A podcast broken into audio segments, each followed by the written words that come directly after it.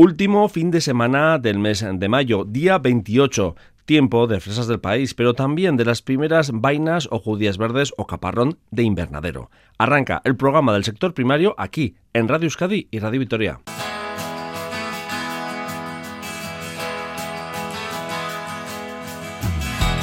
En eh, nuestros mercados, plazas y fruterías ya hay tomates y pimientos del país. Producción temprana que llega gracias a la labor de agricultores que cultivan en invernadero y una combinación de sistema de calefacción y pantallas que regulan la entrada de luz.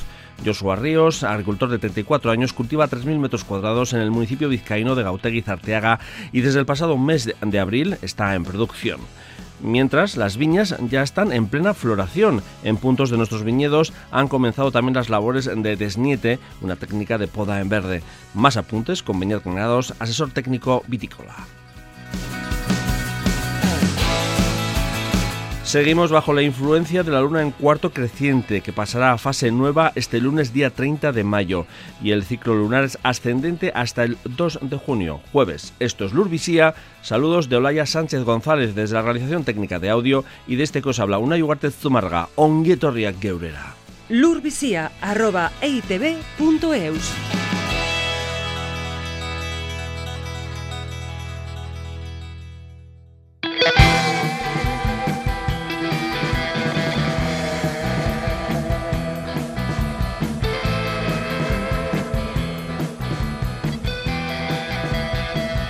En el mercado ya podemos comprar tomates y pimientos del país, agricultores de nuestra tierra, en especial de la zona del litoral, que han apostado por cultivar en invernadero y en hidropónico, y así con aporte de calor vía sistemas de calefacción, pues es el resultado de que bueno, tengamos eh, ya tomates y pimientos del país.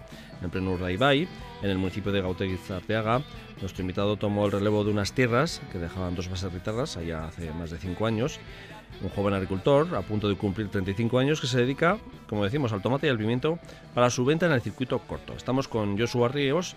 Egunon, Joshua. Egunon Unai, bueno, estamos diciendo que ya hay pimiento y tomate del país, pero ya llevas eh, casi dos meses, ¿no?, de venta. Así es, así es. Como bien decías, pues en el sector hortícola profesional, los que apostamos pues por tener alimentos de calidad en nuestras mesas, en nuestros hogares y restaurantes, pues lo antes posible, pues hemos empezado hace un par de meses, como también es nuestro caso. Eso es. Claro, eh, ¿cómo se consiguen abrir ya tomates o empiezan a madurar los tomates en nuestra tierra? Aunque estés en el litoral y bueno, la climatología es un poco más benévola, pero bueno, el invernadero es un, plus, pero así todo, ¿no? Eh, hay que, me imagino que cuidarlos mucho, ¿no? Eh, a partir del invierno, ¿no? Eso es. los que como bien dices, pues los que tenemos un invernadero tenemos cierto control sobre el clima y aunque todos los procesos son mucho más lentos, el crecimiento, el de maduración, pues conseguimos sacar muy buen producto, ¿no? Muy buen tomate y pimiento, eso es. eh, en tu caso, ¿cómo fue un poco eh, esta entrada en el sector primario? Digo, porque eres joven, eh, llevas eh, más o menos cinco años ahí en Gauteng Arteaga, y decía, ¿no?, que tomaste un poco el reloj, pero bueno, ¿cuál fue el motivo de introducirte en el sector primario? Pues yo siempre he estado muy vinculado a, el campo. Eh, mi familia, pues hace 30 años, entre mi aita y mi tío compraron un caserío y que es una casa rural, también aquí en Gautí de Arteaga. Pues por decirlo, resumiéndolo, soy de caserío y siempre me ha gustado el campo. Eh, estuve en la escuela agraria y se me presentó una oportunidad difícil de rechazar y no solo por lo que a lo que me dedico, sino porque se, se aprecia ¿no? lo que hacemos en, en el entorno corto, el circuito corto, y, es lo que al final te motiva. Eh, que tuviste la suerte de, de tomar el relevo ¿no? de, de, una pareja de bases guitarras, que eso también, eh, digo, el acceso al suelo es complicado, digo que eso igual surge, surgió esa oportunidad y es cuando te tiraste a la piscina ya de lleno, ¿no? Sí, sí, yo creo que a día de hoy se abren oportunidades de este estilo, pues muchas, ¿eh? la verdad, la verdad que, que hay una necesidad ahí en torno al relevo. Y sí, en mi caso pues tuve suerte de que dos señores, dos profesionales, después de un gran recorrido, eh, ya pues se retiraban y, y, habían cuidado bien las instalaciones, habían cuidado bien a su clientela. Y la verdad que para los que tenemos ciertas inquietudes pues, eh, nos lo dejaron a huevo, por así decirlo. ¿eh? Bien.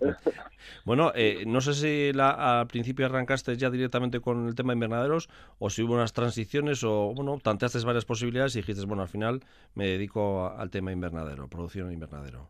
Sí, hombre, cuando tú estudias, pues muchas veces ves algo como tu futuro es muy abstracto, es muy complejo y sí, yo me he dedicado un poquito a todo, en hostelería, he sido monitor de tiempo libre, en Basondo, en Parque de Recuperación de Animales de aquí al lado, dos años, he trabajado pues, de jardinero un poquito por mi cuenta. Y sí, eh, me inicié dándole la vuelta a la tierra en casa porque teníamos un sello ecológico y vendiendo en un mercado local aquí en Guernica que también le precede su fama. Y ahí es un poquito mi inicio en el, en el sector ya un poquito más a nivel profesional, ¿no? Y seguí estudiando un poquito en marketing, contabilidad, me dediqué un año a otro sector también muy distinto, eh, en la banca estuve un año, hasta que me, surgió esta oportunidad y ya pues eh, espero que con cierta estabilidad para muchos años. ¿no? Esperemos, esperemos, porque además es sabia, nueva y joven eh, todavía en nuestro sector primario y bueno, cuando se tiene 34 años, pues eh, bueno, viendo la media edad que supera los 50 años ¿no? del sector, pues merece la... Esperemos que, que, eso, que, que tire para adelante. Pero claro, Joshua, ¿por qué optaste por invernadero y luego aparte por hidropónico? también ese aporte de sistemas de calefacción. Eh, cuéntanos un poco cómo son eh, tus instalaciones. Pues mira, en realidad en Euskadi ya estamos dotados de cierto, cierto grado de tecnología, muchos profesionales de explotaciones familiares. Y, así, pues resumiendo, son sistemas de calefacción que bien son alimentados por pellets, bueno, hay todavía gente con gas, gasoil, eh, tenemos pantallas térmicas que nos ayudan a mantener un poquito más el calor. Eh, también hay suelos radiantes ¿eh? en cuanto a control climático, aperturas automáticas, se puede medir la temperatura. Los riegos afinamos mucho el consumo de agua, pues porque medimos la demanda de la planta. Entonces sí que exige un conocimiento y un nivel técnico y para ello también pues hay un respaldo de la Asociación de Agricultores de Vizcaya, BioEL, que aporta eh, un servicio técnico a las explotaciones y nos orientan y, bueno, pues facilita un poquito la labor porque al final un agricultor tiene muchos roles, unas labores muy diversas y es muy difícil llegar a todo, ¿no? Y llegar a todo, es sí. Contar con ayuda de profesionales. Y fruto de esa combinación de, esta apuesta personal que has realizado tú en tu caso, es eh, bueno conseguir que los primeros tomates del país o pimientos del país ya estén eh, en, el mercado eh, o en los restaurantes o en nuestras casas por estas fechas, ¿no? Por, a partir de abril, ¿no? Digo que mm, es un proceso que parece que es fácil, pero bueno, que al final hay muchos condicionantes también, ¿no? Eso es, sí, sí, bueno, estamos hablando ahora de una época muy compleja de subidas de precios de muchos insumos, de mercados eh, de precios muy volátiles en nuestros productos, pero por fortuna somos un pueblo de buen comer, de buena cultura gastronómica, sabemos valorar el buen producto y, al final eh, estamos apoyando por una economía circular, ¿no? Y, y sí, el tener ahora eh, productos producidos aquí es un esfuerzo, a veces una apuesta, y, pero yo creo que se valora y se pone en valor y se agradece, ¿no? es, es bienestar, ¿no? El, tener un buen producto en tu casa, pues que, lo aprecies además y, bueno, pues no se puede pedir más también para quien lo produce, ¿no? Que se valore lo que se hace. Eh, eso decías un poco, ¿no? Las subidas de, de todo tipo de, de, en general, ¿no? De los insumos, pero también de, de, energía y de electricidad, de, de, bueno, de muchos sumas, ¿no? De muchos sumas que hay. Eh, no sé si este año eh, el tomate se, se, ha, se ha, encarecido o, o, y si la gente está más reacia a comprarlo, no sé qué sensación estás recibiendo, porque tú practicas un poco la venta directa, ¿no? Sí, sí, hombre, la venta directa pues a ver, todo, yo creo que toda la sociedad es bastante consciente de que todo nos sube eh, hasta en el hogar, ¿no? y, y, los alimentos pues no pueden ser una excepción.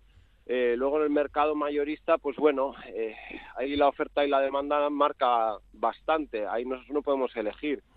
Pero bueno, un buen pulmón que, que nos hace respirar un poco, como bien dices, es la venta directa y pues ahí sí que nos ayudan un poquito a, asumir esos sobrecostes. Eh, en esa venta directa hay gente que rechaza, digo, por el tema de la hidroponía, digo, hay gente que le, echa para atrás o eh, cuando son los primeros tomates de la temporada y de aquí. Eh...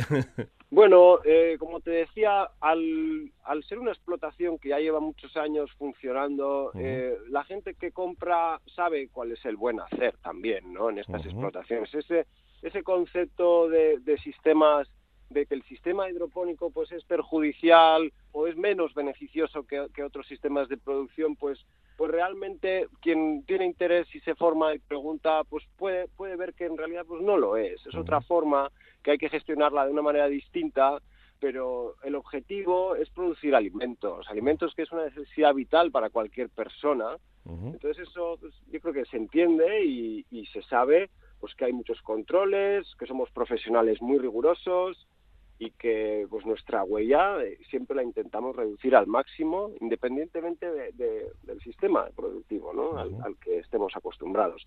En Euskadi la climatología es un factor clave, entonces eh, y las explotaciones por norma general no son dimensiones muy grandes, entonces esto esto al final pues te obliga a, llegar a ciertos volúmenes dotándote de herramientas, ¿no? Volúmenes de producción. Y bueno, pero el, el producto es bueno, es sano y aporta mucho. Vamos. Joshua, eh, eh, estos golpes de calor que hemos tenido recientemente, eh, no sé si también te ha venido un golpe de tomates, digo por aquello, si de repente se han madurado de, de repente muy de golpe.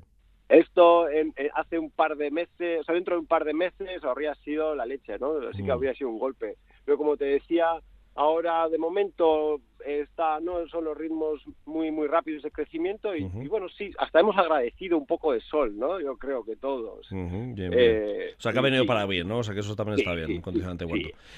¿Qué variedades de tomate y de pimiento pones? No sé si solo una o combinas. Pues eh, pongo eh, la, variedad Jack, que es pues la, tradicional aquí en Euskadi. Eh, y solo va puesto por una variedad en tomate que es la que aprecian eh, mis clientes, ¿no? y, en Guernica la, pues, la variedad Derio y un poquito de guindilla de Ibarra también lo estoy probando este año. Ah, vale, perfecto. Eh, em, Joshua, ¿el pimiento vendes más a mayorista y el tomate más en venta directa o cómo lo haces? Eso, yo creo que... Combinas, digo, ¿no? También igual, ¿no? Sí, yo creo que padecemos alguna fiebre hacia el tomate y se vende solo, ¿no? Es la leche. estamos como, wow, esperando ahí un buen tomate. El pimiento como esa, una bueno, muchas veces en ocasiones una guarnición, un plato, en un plato se acompaña, ¿no? Con pimiento de Guernica, pues quizás cueste un poquito más el venderlo, pero pero tiene mucho valor. Yo creo que es un producto local, es una variedad local, única y, y vamos, yo apuesto por, por producir pimiento de Guernica. ¿Has empezado en abril y acabar más o menos de, inicios de otoño? Digo que la eh, temporada se alarga o cómo más, cómo más o menos andas. Eh, sí, pues mira, yo en Navidades del año pasado todavía comí pimiento y, tomate. Es que el año eh, pasado se alargó un poco, hubo un noviembre y un otoño un poco también atípicos, ¿no? Eso es. Y permitió, ¿no? Sí, permitió, permitió, eso es. Entonces, pues sí, hacemos una temporada desde muy pronto y larga. Y, bueno, nosotros, pues yo tengo unas eh, aproximadamente 3.000 metros cuadrados, mitad de pimiento y mitad de tomate, y sacaremos alrededor de unos 25.000 kilos anuales y unas entre unas 40 50.000 docenas de pimiento. ¿Lo manejas tú solo, por cierto? Pues eh, la gestión plena la llevo yo, pero tengo a dos compañeros, uno temporal y otra persona fija, pues trabajando para mí, así que sí, somos tres. Digo más que nada porque eh, que, hay que distintas patas, no solo la del cultivo, sino también la de la gestión, como dices, y luego la de la venta, el trato con el cliente y el trato con los mayoristas, ¿no? Que, que hay muchas patas que con una persona sola no puede llegar, ¿no? Que... Eso es, bueno, yo... Que has generado puestos de trabajo también, vamos, y has apostado por y has generado puestos de trabajo también. Eso es, sí que sí, la, agricultura familiar hablamos así, pero, pero bueno, hay, hay mucho trabajo y, depende del enfoque que le das a, a, la explotación, pues obviamente hay que hacer mucho y yo de cachondeo suelo decir que soy como Dios, que estoy en todas partes, ¿no? bueno, ahí hacemos lo que podemos. Bien, bien, eso está bien. Bueno, has empezado ya, empezaste la temporada allá por abril, ahora más o menos van poco a poco y el golpe, el golpe me imagino que será de junio, julio y agosto son los meses fuertes para vosotros, digo, de currar sobre todo última hora de la tarde y primera hora de la mañana, ¿no? Sí, sí, empezamos muy pronto y, son pues casi como decir como en hostelería, tres, cuatro meses muy intensos y, y luego pues aunque seguimos produciendo pues es otro ritmo de trabajo, ¿no? Perfecto. Joshua, no te arrepientes, ¿no? No, en absoluto. Yo llego feliz a casa y empiezo el día contento. ¿eh? Lo único que las, vacaciones te las planificas de otra manera, digo, de respecto al resto, a lo que es la, lo habitual de la gente, ¿no? De julio y agosto. Sí, sí, bueno, siempre intento algún día de la semana, pues dedicárselo plenamente a la familia, a las amistades, ¿no? pero sí, los ritmos de vida son distintos, a veces para bien y, otras veces para mal. Y otras para mal, sí, tiene todo, todo, todo, sí, todo es aquel. Pero bueno, todo es organizarse, como se suele decir en esta vida.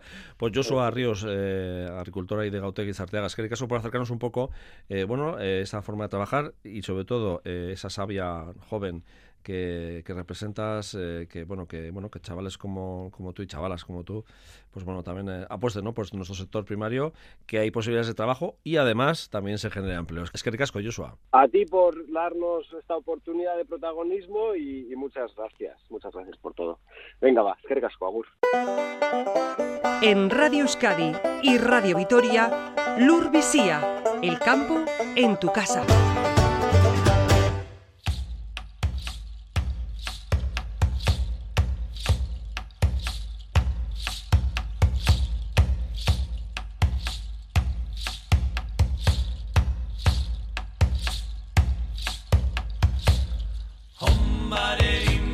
Nuestros compañeros de la red de semillas de Euskal Herria han estado recientemente en Iparralde y inmediaciones de Toulouse, una visita dentro del programa Erasmus Plus de intercambio de experiencias y conocimientos en el sector primario y transformación.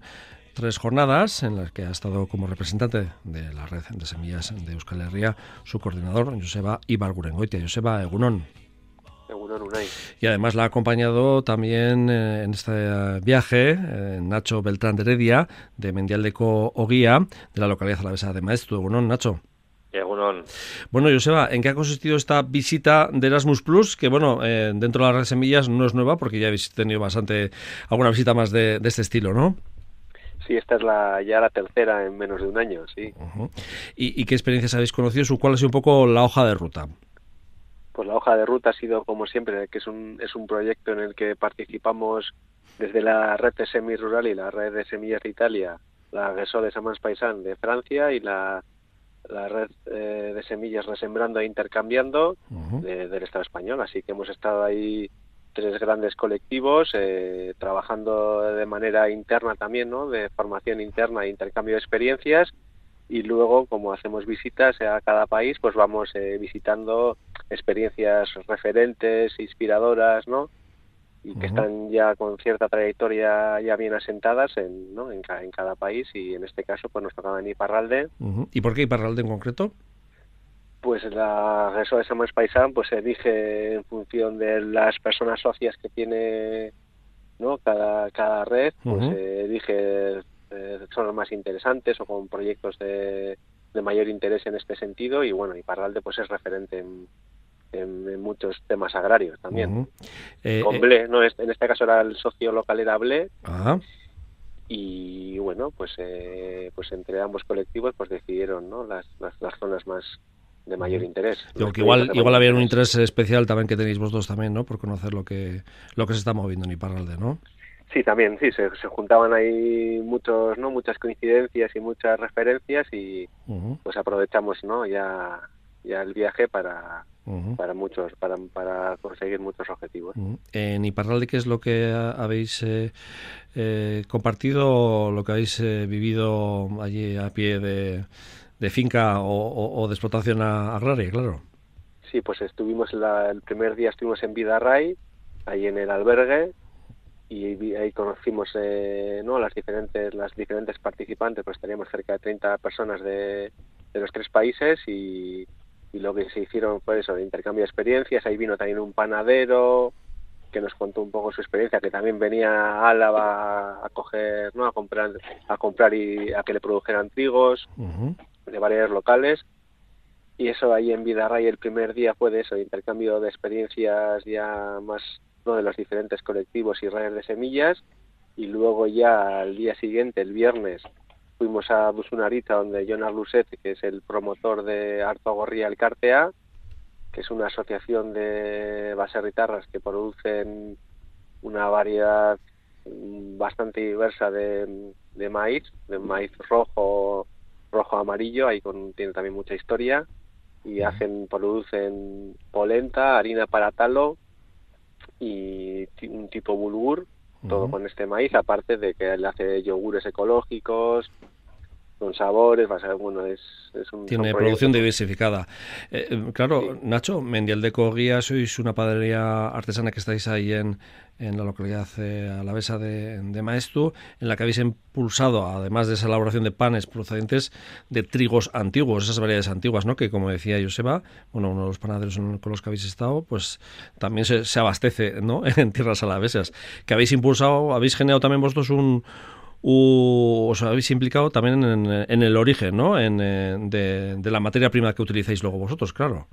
Sí, al final para, para poder trabajar, ¿no? Para poner en valor y poder trabajar con, con semillas, con semillas de trigos campesinos, de trigos que, que se utilizaban antes, ¿no? Pues hay, hay que intentar mantener la, que la cadena de valor llegue, llegue se, se quede en todo el proceso, no, no solamente la parte de, de, comercialización, sino que también vaya, vaya a los a las campesinas y a los campesinos. Entonces, es muy interesante conocer experiencias de, otra gente que está trabajando así para, para ver cómo mantener estas estas cadenas de valor y que, y que la gente que está en el sector primario se anime a, a trabajar con, con este tipo de trigos y, ¿no? y tengamos tengamos más biodiversidad.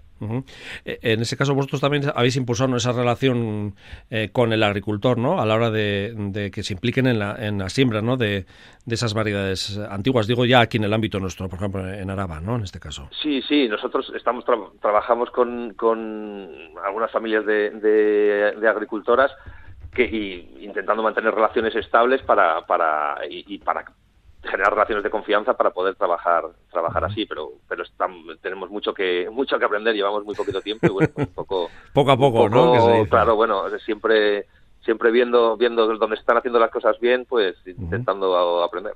Y qué es lo que habéis visto ahí en Vidarray en esa panadería o que te, ha llamado la atención no sé. Bueno, tenían tenían un buen un buen catálogo de, de trigos de variedades campesinas con bastante bien identificados con las características, las disponibilidades que había.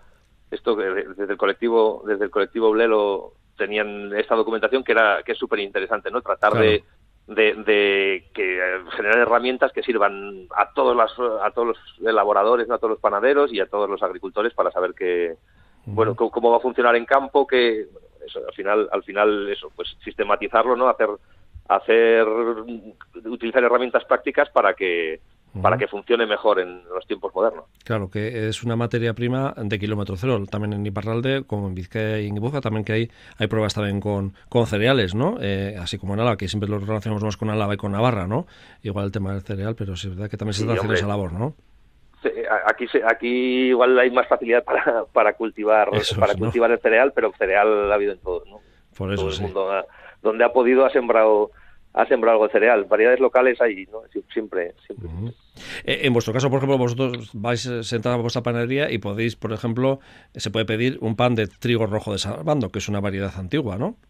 Sí, sí, es, es el, una joyita que tenemos. Hay poca cantidad todavía de, de trigo, pero bueno, ya estamos un par de días elaborando, elaborando panes de, con trigo rojo de, de Sabando, que es un, que es un lujo para nosotras. Eh, en Artogorria, claro, es la variante maíz, que no sé si también ahí os estáis eh, metiendo un poco el morro también para hacer pruebas o, cómo ha ido un poco. Y me imagino que, bueno, que aquí estaba comentando Joseba, ¿no? Esa variedad entre rojo y amarillo de, maíz eh, autóctono. Sí, no, no, no, no con, no con harto, no con Artogorria. Ajá pero sí que es interesante, ¿no? Pues en algunas elaboraciones utilizamos algo algo de maíz y bueno, pues tener la posibilidad de trabajar con con variedades locales que eh, además tienes la garantía de que no de que no son genéticamente modificados, ¿no? Que están bien lejos de, de este mundo y, y, investigar cuáles pueden funcionar mejor para, para panificación en lugar de para tal o otros otros usos, pues bueno, es, es, un, es un camino también interesante, interesante a recorrer. José, antes cuando estás referido a la polenta, eh, ¿la polenta es el moroquil? La polenta es, el, es una molienda más gruesa. La polenta viene sobre todo del norte de Italia, que es de donde se ha consumido y le llaman a los polentanos, yo creo, a la, a la gente de la zona norte de Italia, y luego se, se llevó a, Italia, a Argentina y en Argentina la polenta es también es un plato muy muy típico y es es como es una molienda un poco gruesa del diría como parece como un cuscús como un vale vale como parece un poco almijo así es que sería una molienda gruesa del, del maíz. Vale vale perfecto. Eh, creo que también habéis estado con miembros eh, de Sagarche Alcartea. Aquí sí, en estuvimos, ¿no? sí eso estuvimos para estuvimos visitando una de sus plantaciones de manzanos y estuvimos con, con, las personas fundadoras de la asociación, nos contaron toda la historia y, son toda una referencia para, ¿no? para nuestra asociación en, un montón de sentidos, la verdad. Pues, pues en recuperación, en, entrevistas, en, puesta en valor, ¿no? Están ya ahora mismo también el zumo de manzana en Iparraldes, en cada quesería casi tienen ya también sus propios zumos, con sus propias variedades. La verdad es que han hecho un trabajo tremendo de, divulgación puesta en valor y, y que han repartido pues en torno ya a más de 35.000 plantas frutales ¿no? en lo que es en Iparral, así que el trabajazo que han hecho es tremendo. Bueno, ya llevan tres décadas de experiencia de labor y creo que bueno han estado también eh, realizando lo que es eh, identificando ¿no? las variedades de, de, la zona ¿no? de, de Euskal ¿no? también. Sí, tienen cerca de 60 variedades identificadas y eso, y, sobre todo de manzana, tienen algo de pera y demás, pero sobre todo han trabajado con, con, la manzana. Y además creo que habéis hecho una escapadita también a cerquita, bueno, eh, a los alrededores de Toulouse, en una cooperativa que produce pasta de variedades de trigo también eh, autóctonas, ¿no? Antiguos, tradicionales, perdón. Sí, incluso espelta pequeña, espelta, eh, trigo sarraceno, lentejas, tenía la verdad que es un, la, la de en gran, la visera del grano, así como un, con un grupo de productores, transformadores, la verdad es que era una experiencia muy inspiradora también y, no solo con trigo, sino con otros cereales, ¿no? Eh, bastante desconocidos en general. Proceso de transformación curioso, me imagino también, ¿no, Nacho? Sí, sí, sí, es, era, era muy interesante porque tenían manifestaban los problemas, ¿no? Dependía de las variedades y dónde las cultivaban, ¿no? Tenían unos resultados u otros en la, en la pasta, que esto seguro que nos enseña mucho también para, para el pan, ¿no? Que a veces igual nos empeñamos en, en, sembrar en un suelo una variedad que, que no corresponde. Entonces, abrir, abrir el abanico, ¿no? Que es lo que habían hecho ellos de, de empezar más centrados en el monococum, en, el, en, y, luego iban abriendo a otras, ¿no? Y, pero a todo dándole, poniendo, respetando esa, esa cadena de valor, ¿no? Desde para que para ayudar a los, campesinos. Claro, porque lo importante es poner en valor eh, variedades eh, tradicionales, ¿no? Eh, pero luego también es importante darle ese plus, esa transformación que realices, por ejemplo, en Mindel de Covea, ¿no?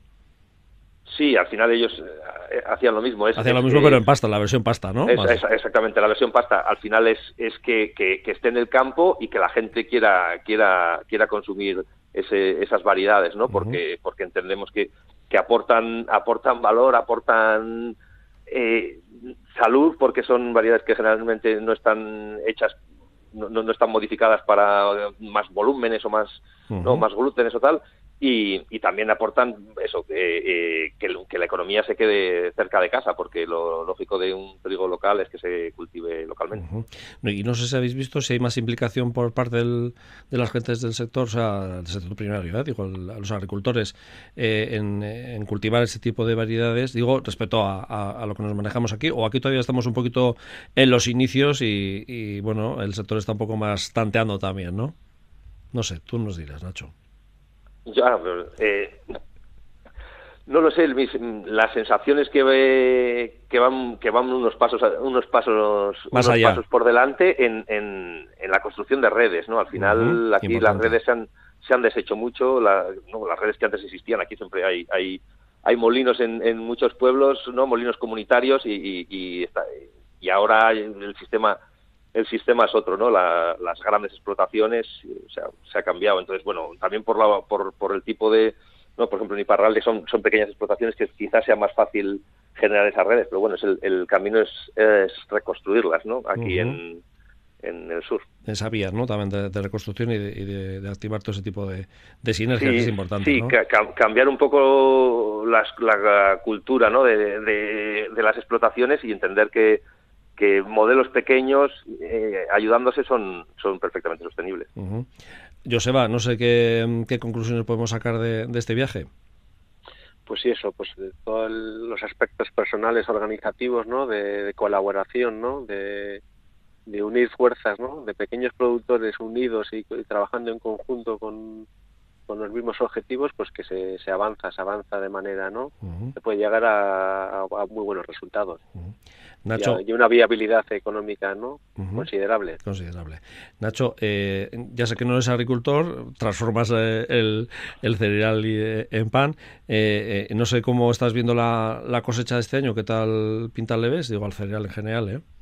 Pues con, con cierto miedo, ¿no? Estas inestabilidades de los climas, ¿no? O sea, del golpe de, calor que hemos tenido. calor de repente y bueno, pues pues siempre siempre genera genera incertidumbre, pero bueno, pues confiaremos en que en que vaya bien. Que vaya bien. Bueno, porque lo que te decías, ¿no? Vuestra apuesta no es grandes cantidades, pero que, que haya cosecha, que es lo importante, ¿no? que es fundamental cosecha seguro que seguro que, que hay. Y si no pues comeremos más centeno más pan de centeno que también ya, nos adaptaremos a lo que haya. Bien hay plan B que eso también siempre hay que buscar. Siempre en la historia de la humanidad siempre ha sido así. Pues eh, Nacho Beltrán de Heredia y panadero de Mendial de Oguías que con muchas gracias y hasta la siguiente y Joseba Ibargurengoitia de la red de semillas de Euskal Herria. Eh, pues nada, la siguiente vez eh, ya veremos si es ahora o la eh, la próxima temporada aquí en Lurvisía. Eh, hasta la siguiente. Vale. Mejor. Lurvisía, en Radio Euskadi y Radio Vitoria, sembramos futuro. Tiempo para dar cuenta de otras informaciones de nuestro sector, noticias que ha recopilado nuestra compañera Alejandra Eguiluz. 31 jóvenes han finalizado su formación agraria esta semana en la Sociedad Pública India. En este curso académico, el 32% del alumnado son mujeres. La media de edad del alumnado es de 31 años y la persona más joven no ha cumplido aún los 18 años. En esta promoción, la mayor parte de las personas que asisten, el 58%, ha optado por dedicarse a la ganadería. Navarra destina 400.000 euros a las asociaciones de criadores de ganado para la conservación de las razas autóctonas de vacuno, ovino y equino, una línea de ayudas destinada a propiciar la conservación de recursos genéticos ganaderos de las razas Betisú y Pirenaica. En vacuno, del hacha, Sasiardi y raza navarra en ovino, y de Burguete y Jaca Navarra en equino. Bruselas apoya la vacunación como herramienta complementaria ante la gripe aviar. Este año esta enfermedad se ha propagado por zonas no habituales del continente. El Consejo Europeo no busca imponer la vacunación, pero sí apuesta por que sea una herramienta complementaria para los Estados miembros que lo consideren pertinente. Los primeros meses de 2022 en el Estado español se han registrado 31 focos en aves de corral y 38 en silvestres. Nafarroa destina 12 millones de euros en ayudas para fomentar inversiones en industrias agroalimentarias, partida económica dirigida a fomentar las inversiones en transformación, comercialización o desarrollo de productos agrícolas que mejoren la posición competitiva del sector agroalimentario navarro. El plazo de presentación de solicitudes finaliza el 30 de noviembre. Beatoki.eus, el observatorio de la cadena alimentaria de la madera de Euskadi, se complementa con una herramienta informática. El objetivo de esta plataforma es fortalecer el sector primario aunando el conocimiento sobre la situación actual en los mercados y el análisis de las nuevas tendencias, innovaciones y oportunidades. Bicho Oroz, viceconsejero de Agricultura las diferentes partes del sector siempre nos decían que hacía falta tener un observatorio de precios, de tendencias, de oportunidades y Gatoquía va a ser eso, eh, va, a tener todos esos aspectos. Y luego va a tener otro elemento también importante que son, es la información de innovación. Como sabéis, En la parte, digamos, de costes, lo que sí veíamos es la necesidad, en algunos determinados sectores al menos, de establecer unos suelos de, costes y ahí le hicimos el encargo a ACIC también que estableciese una, una, metodología para poder tener unos costes de referencia, que está muy vinculado a la ley de cadena alimentaria que se aprobó en diciembre del 2021, que a su vez también tendrá su propio observatorio a finales de este año.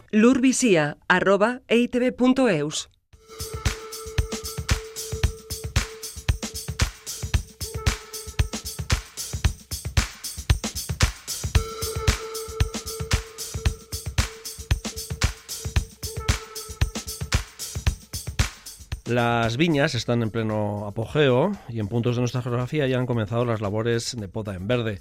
Por estas fechas en Río Jalavesa están con el trabajo de espergura, eh, técnica que consiste en eliminar parte de la vegetación de la cepa para concentrar todo el potencial de crecimiento y el óptimo desarrollo de los brotes con racimo. Del estado de las viñas, asuntos de actualidad del sector vitivinícola, vamos a hablar con nuestro asesor técnico viticultor eh, y en viticultura, Beñat Granados. Según Beñat. Bueno, ¿en qué momento están las viñas en nuestra tierra? Digo, en nuestra tierra, mm, Río Jalavesa y las tres denominaciones de origen de Chacolí y, algo de Inafarroa también. pues estamos ahora mismo en plena explosión de... Han crecido mucho con la llegada de la primavera y iniciando incluso la floración. Que, hablando un poco en el ámbito general de toda Euskal Herria, digamos, eh, pues eso, en el Chacolí alguna variedad temprana, y alguna florecilla suelta, pero eso, por ejemplo en la zona de Navarra, variedades tempranas como la Chardonnay, como puse la Chardonnay, pues están en floración, casi en plena floración. O sea, ya esto ya ha cogido ritmo y se ha puesto ya la primavera a tope. Este apunte lo hago para gente de, eh, que sea ajena al ámbito, pero sí, las, eh, las viñas florecen, digo, porque igual les puede sorprender a la gente también, ¿no? Pero florecen, por algo luego hay un fruto, ¿no? Sí, eso es, florece y encima se le llama, al momento de plena floración, se le llama el estrellado por la, por la forma que coge cuando se le cae todo el capuchón y están todos los estambres al aire, esa coge como un especie, se le llama estrellado. Y si es curioso, sí. Cada gente que igual no ha podido o no desconoce, pues se le puede hacer curioso la floración de la vid. Eh, el año pasado tuvimos eh, unos pequeños sustos de riesgos de heladas eh, de primeras horas de la mañana y este año, sin embargo, la situación, bueno, pues es lo que tiene el clima, ¿no? y el cielo. ha habido un golpe de calor que no sé si eh, en este caso se ha afectado también a la viña, si, si, si, de repente se han desparramado y han crecido en exceso, tú nos contarás un poco, Beñat. Pues mira, eh, haciendo el símil comparándonos al año pasado, ¿no? Eh, tuvimos una salida del invierno, digamos, bueno, sí, tanto en, en este caso sí que ha habido diferencia. En el, digamos, a las tres denominaciones de Chacolí ha habido, se parecía al año pasado, que hubo algún episodio así de clima, templado, febrero-marzo, entonces dio que brotase la viña y empezase a moverse y había, claro, eh, brotaba bastante, ha brotado bastante temprano, entonces había como ese riesgo otra vez de que un frío todavía en marzo-abril pues se hiciera el daño de heladas que, que, que, produjo el año pasado. Pero mira, hemos tenido suerte y hemos librado. Ha habido algún daño puntual, alguna cosilla, pues sí que ha habido, ¿no? Porque tuvimos en abril, para un poco para contextualizarnos, ¿no? que a veces nos olvidamos rápido, sí. en abril nos entraron dos borrascas frías del norte, una de inicios de, de abril y la otra, digamos, justo creo que fue la Semana Santa, pues la semana después o fue más o menos por ahí. de hecho, en partes de Francia, en partes de Francia ya hubo, ¿no? Eh, Eso, en, Francia se repitió exactamente. Se repitió el esquema de la, bueno, de esas, de esas velas o candelas de nocturnas, ¿no? eso es, eso es. En este caso, Río Jalavesa no hubo nada de eso, porque a diferencia de los de las denominaciones de Chacolí, en Río Jalavesa veníamos de un episodio de una salida de invierno más fría y se estaba acumulando mucho retraso en la brotación. Que dio que, pues si hubiese habido una helada o no, pues que no había, hubo helada, pero al no haber estar brotado, pues la viña tiene sus mecanismos de protección, digamos, eso es eh, de previos de brote, entonces la yema no se vio afectada por alguna cosa, pero nada. Entonces libró. Y luego, como decías, los episodios de calor. y luego de repente, todo lo contrario. Mm, pasa abril, esas dos borrascas, esa, pues acumuló agua a la viña, tanto en digamos, en la zona costera del Chacolí como en Río Jalavesa, buenas acumulaciones de agua y que eso es bueno, eso es, eso es bueno. y nos plantamos en mayo y todos sabemos lo que nos ha pasado hace dos semanas. Ha hecho un calor increíble. Y eso, pues en, digamos, en Chacolí, que se ha podido ver, digamos, la, el cultivo con esos fríos y un poco descompensados, en una heterogeneidad en la brotación, o sea, había viñas muy avanzadas, otras no, o dentro de la viña, pues distintos ritmos en brotación. Pero en Río Jalavesa a la vez venía todo con un más o menos 15 días de retraso y de repente con 15 días este episodio de dos semanas de un montón de calor incluso nos hemos llegado a poner casi en floración o como decíamos en Navarra los chardones pues poco a poco pues de repente se han equilibrado las fechas en 15 días creciendo los pámpanos pues de casi estar recién brotados con 2, 3, 4 centímetros a encontrarnos eh, parcelas incluso que se están despuntando ha crecido una barbaridad. Ya. Eh, esto eh, pone en merma que tenemos ya que se activan lo que es las labores de espergura, ¿no? Que ya han comenzado en Río Jalavesa, creo, ¿no? Eso es. Y eso, eso es unido un poco a la labor cultural que es la espergura, ¿no? La poda en verde, que es, digamos, que es aquello que hablábamos en invierno, ¿no? De podar, de elegir las yemas, la carga, la distribución en la cepa, pues volver como volver a elegir eso, o sea, dejar las yemas seleccionadas, volver a podar, pues eso es la poda en verde en este caso, la poda en seco en invierno y la poda en verde ahora en primavera. Eso es. También ha tenido unos problemillas, que al venir tan rápido ahora, la vegetación, pues la labor la, la pues bueno, se ha visto un poco atropellada y está la gente un poco, con, digamos, pues eso, atropellada por la carga de trabajo que está suponiendo este crecimiento tan grande con la, con la labor de espergura. Entonces, pues ahí está un poco ahora la gente, pues bueno, a tope en espergurando, escardando, poder verde, pues con los distintos nombres que le llaman. En cada zona tiene su nombre, sí. es así. Eh, eh, pero ¿en qué consiste más o menos, digo, para que aquellos que no mm, entiendan un poco la terminología, en qué, porque luego está también eh, más adelante vendrá y lo que es la el desnite, que es otra poda en verde distinta, ¿no? Eso es. Esta poda en verde se trata de lo siguiente. Nosotros en invierno, como os decía, ¿no? Podamos los distintos tipos de poda, ¿no? Que los que hablamos, cual fuera, puede ser el engullot, el royat o el vaso.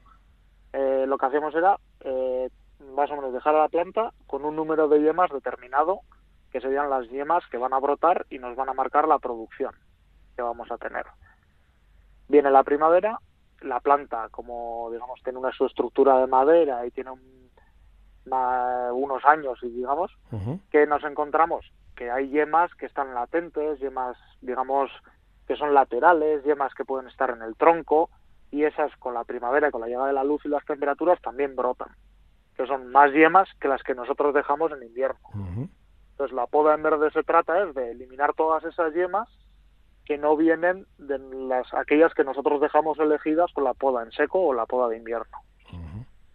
Entonces, con eso que conseguimos, conseguimos otra vez equilibrar la planta, equilibrar la producción, equilibrar la masa vegetal y con todos estos galos de equilibrios, pues mejorar la planta para, pues bueno, para que capte la luz, para que se aire, para que fructifique bien, pues para que tenga un desarrollo óptimo. ¿Puede ser lo más similar a capar los tomates? Mm, acapar los tomates, la similitud sería desnetar. Desnetar, por eso, bien, vale. Eso es para que quede más claro para también para aquellos que bueno sepan lo que es capar o, bueno quitar los chupones, ¿no? Hay, gente que capar los tomates le llama desnetar también. ¿eh? También, sí, sí, por eso que hay zonas que depende de zonas, sí, de, nuestra geografía. Bueno, ha venido un poco todo de golpe. No sé si en las denominaciones de origen de Chacolí también eh, esto se ha notado o, se ha acelerado también ya ese trabajo. Sí, sí, sí. También se ha, eh, a diferencia de la Rioja Alavesa, que venía con retraso, en, el Chacolí, por ejemplo, venía, digamos, con cierto adelanto incluso.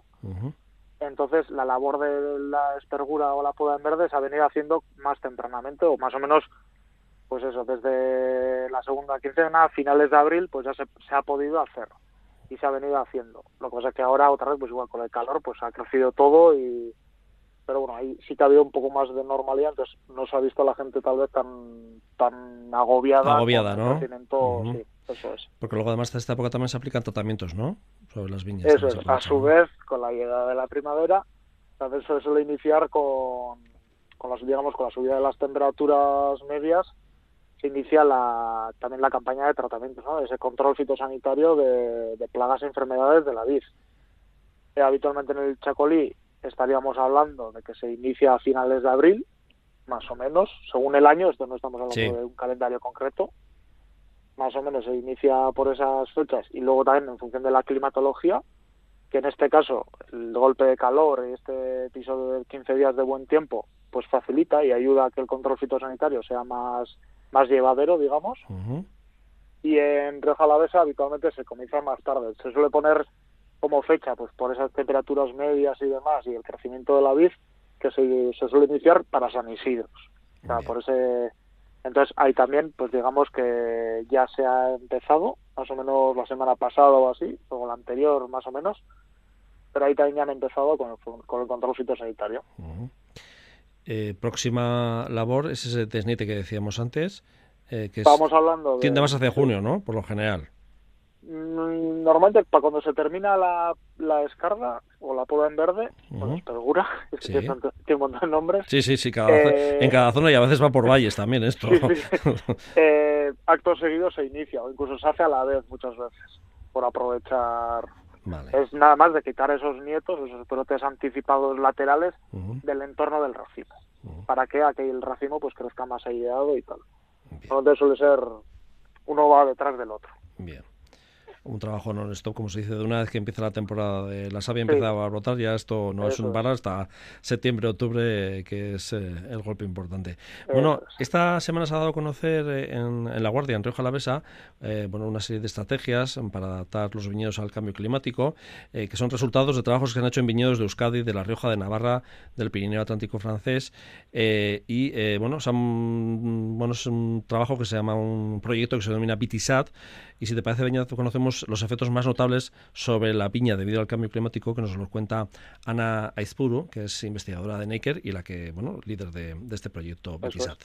Eh, lo que ocurre es que como tenemos mayores temperaturas, el ciclo se acorta y entonces la maduración de la uva ocurre en un periodo más cálido y eso es lo que afecta un poco luego a la calidad final. ¿no? Eh, ese sería un poco el efecto que tenemos sobre, sobre la uva, pero tampoco hay que olvidar que puede haber un efecto sobre el medio ambiente porque mm, con eventos de lluvia más extremos que, se ven con el cambio climático, lo que ocurre es que hay mucho mayor riesgo de erosión y de pérdidas de suelo, porque los suelos eh, normalmente suelen estar desnudos a no ser que sea la hilera del viñedo. Entonces, lo que estamos probando con este proyecto es diferentes tipos de cubiertas vegetales que cubran ese suelo y de este modo tratar de, evitar ese riesgo de erosión que hemos medido y realmente pues, se reduce bastante la erosión de esta manera. Lo que pasa es que eso tiene unas consecuencias también sobre la producción, el crecimiento calidad que hay que evaluar para que luego los viticultores puedan tomar las mejores decisiones, que no tienen por qué ser iguales ni en todas las parcelas ni, ni en todas las zonas. ¿no? Es dotarles de información para tomar la mejor decisión.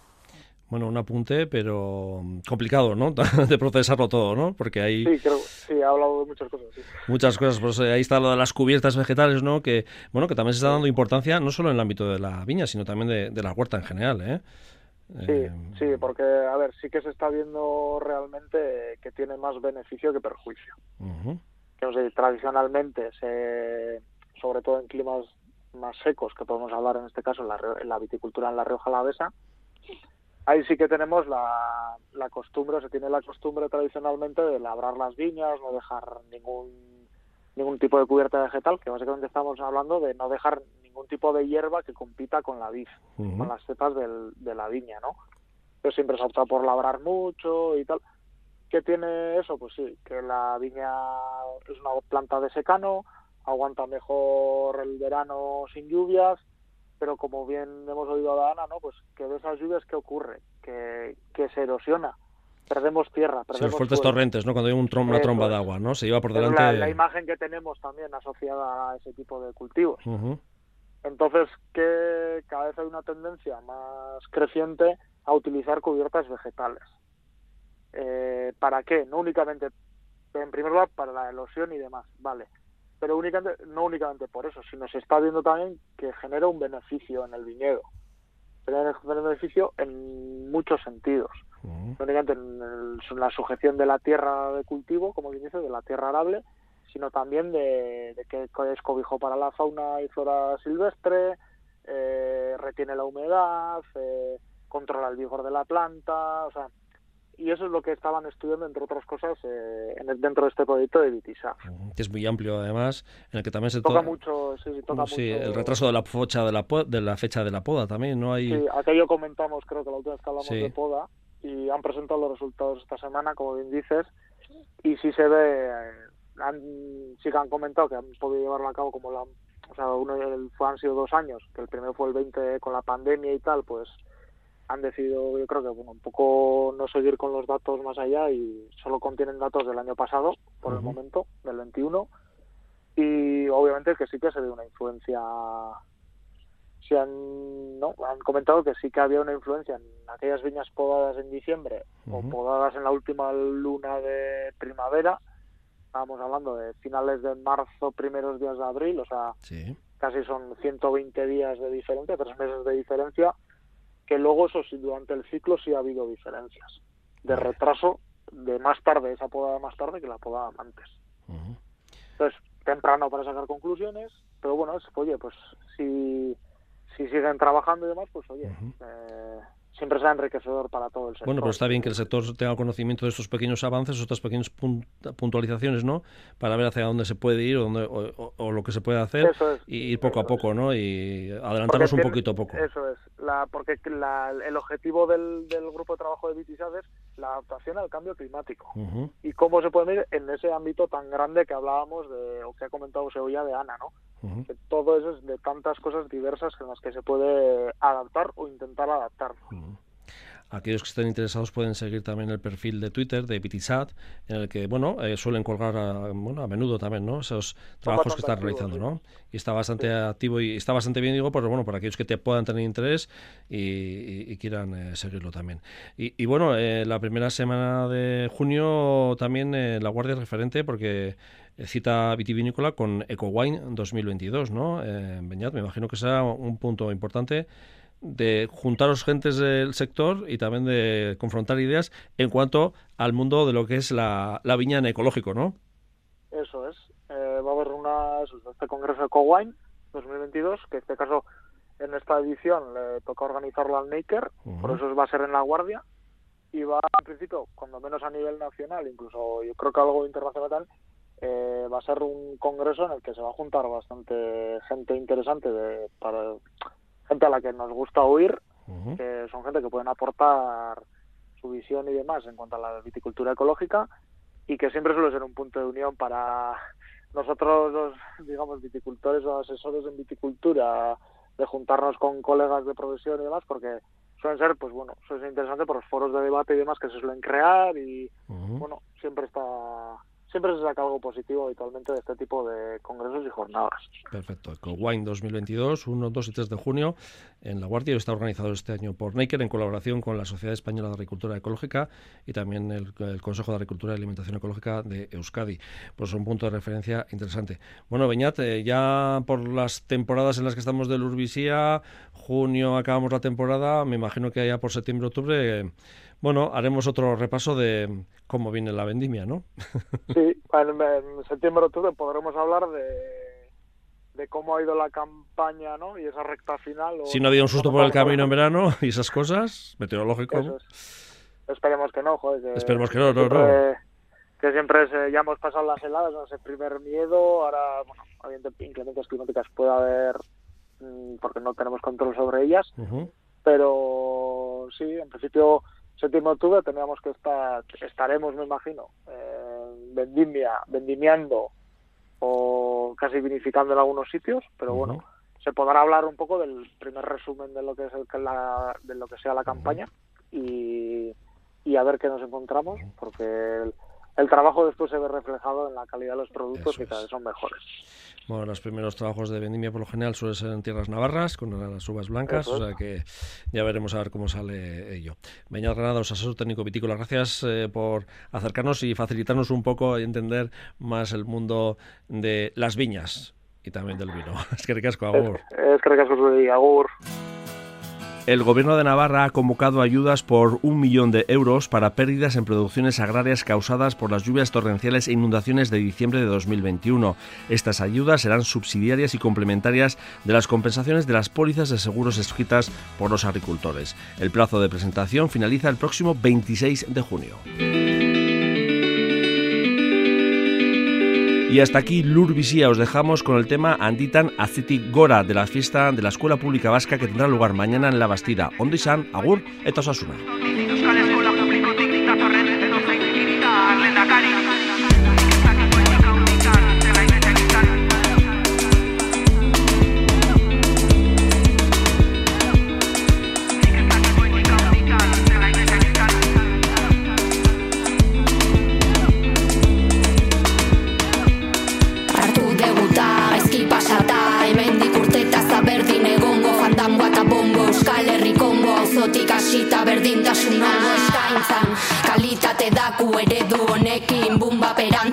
Autosuperazioa Modua sanazioa helburua Ta bisortzea nazioan Gure interakzioa aro globalean. Kultura landatzen bilatzen gean Di espazioa barruko alean Ideia sustatzen munduko sarean Zabaltzea aro globalean. Kultura landatzen bilatzen gean Di espazioa barruko alean Musika sustatzen munduko sarean Nik ez dakitu hendik haunditan, zen aideten izan, baino baino lan itzen txikitan, ezin aztu zerritan sortu nitzen klase baten, mundu oso batez aldakabitzen, ei. Ez pasartzen jarri baldintzak, hitzak baino gehiago esateu ekintzak, denona da jakintzak, guzti eda guztintzat, gaurko umek bi aukera denak izan ditzan. Batzu jutei eskola goiti bera, jantzita pelota, edo futbol kamiseta bizkarren naikari, ez bat eta ez beste ez da horren beharrik, ezkuntzak ezin dutziume bakar batatzen bakarri, liarko erizain baserritar kazetari, rapero fisikalari, eneko aspe marikuri Yuri Gagarin beharko laize beharko Juancho beharko Fani. Nik ez dakitu indika ondikan Zen aiteten izan, baina ikusiko nuke guztandiz Euskal Eskola Publikotik datorren Edo zein irita lendakari Hey, nik ez dakitu indika ondikan Zen aiteten izan, baina ikusiko nuke guztandiz Euskal Eskola Publikotik datorren Edo zein irita lendakari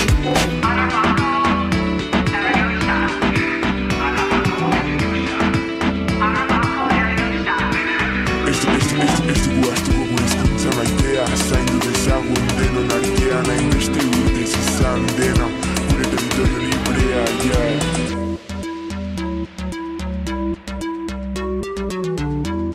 Azintik Gora Azintik Gora Azintik Gora